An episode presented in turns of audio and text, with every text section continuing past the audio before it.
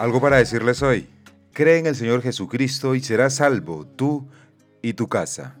Hechos, capítulo 16, versículo 31. Y entre tantas cosas que decir, sí, tengo algo para decirles hoy. Esposo versus esposa.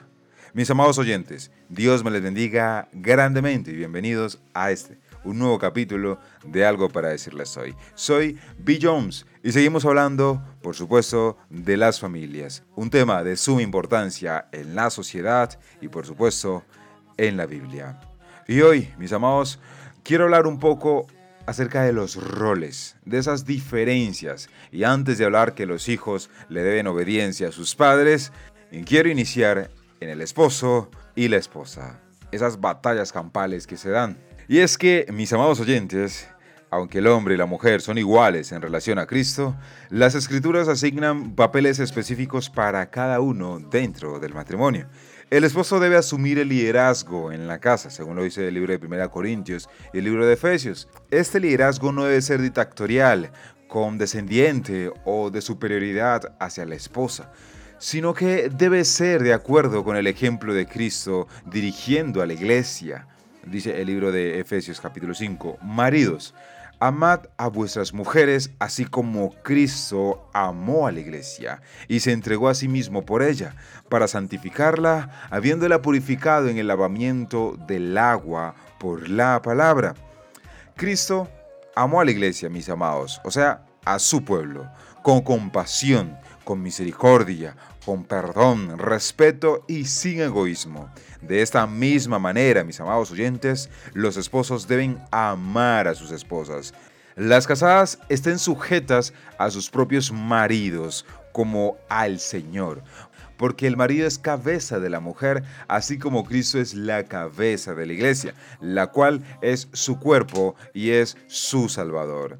Así que como la iglesia está sujeta a Cristo, así también las casadas lo estén a sus maridos en todo. También nos dice el mismo libro de Proverbios, capítulo 5, versículo 22 en adelante.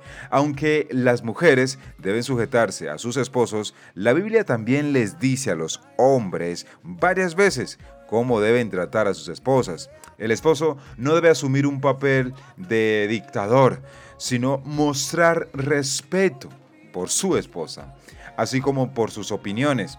De hecho, mis amados oyentes, el mismo libro de Efesios, más adelante por el versículo 28 y 29, exhorta a los hombres a amar a sus esposas de la misma manera que aman a sus propios cuerpos, alimentándolos y cuidándolos.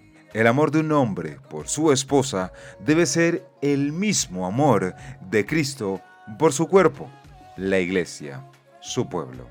Además, mis amados oyentes, el libro de Colosenses capítulo 3, versículo 18 y 19 nos dice, casadas, estad sujetas a vuestros maridos, como conviene en el Señor.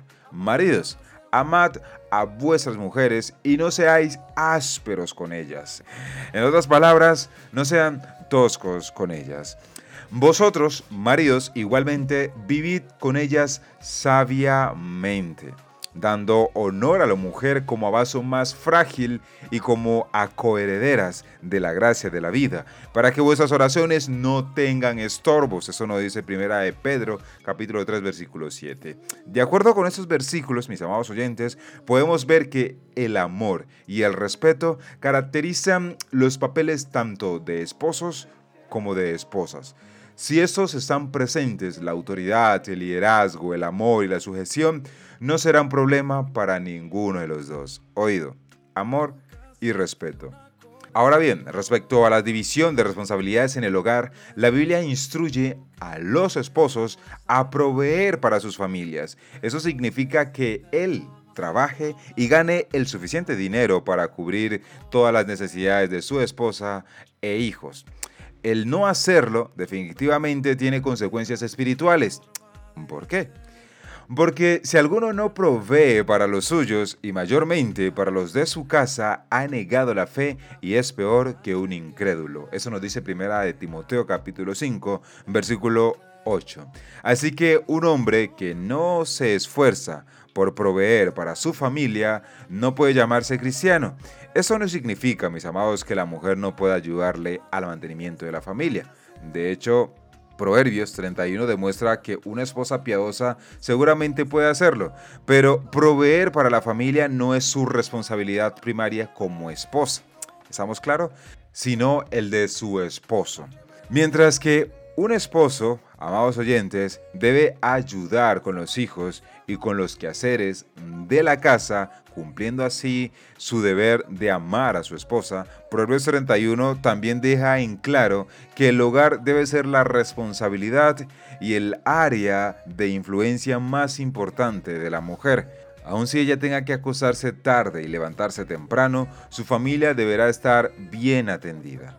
Este no es un estilo de vida fácil para muchas mujeres, por supuesto, especialmente en los prósperos países occidentales.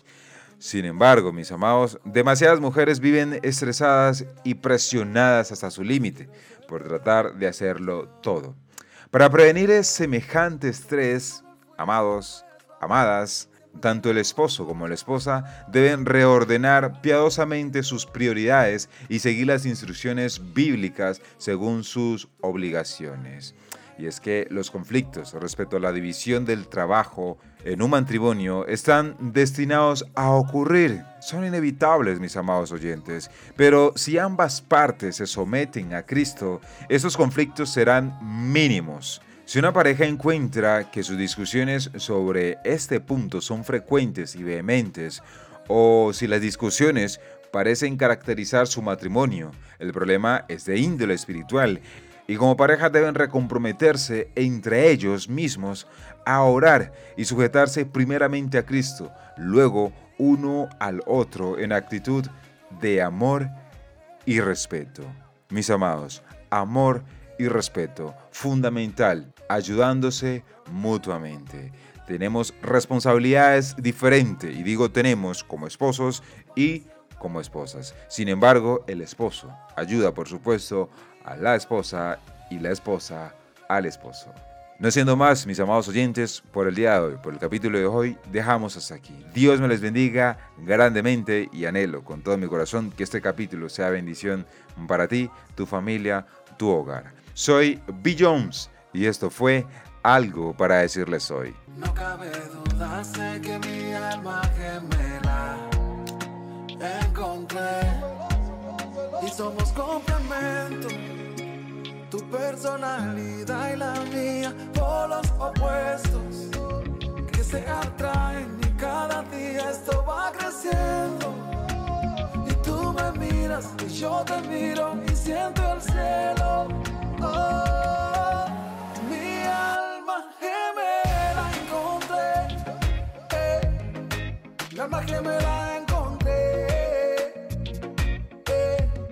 yo que pensaba que no se podía. En el amor yo ya no creía.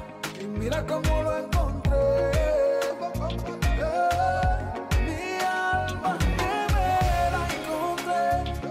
Eh, contento que ella también. Y ahora queremos compartir la vida, las penas y las alegrías, amarnos para siempre.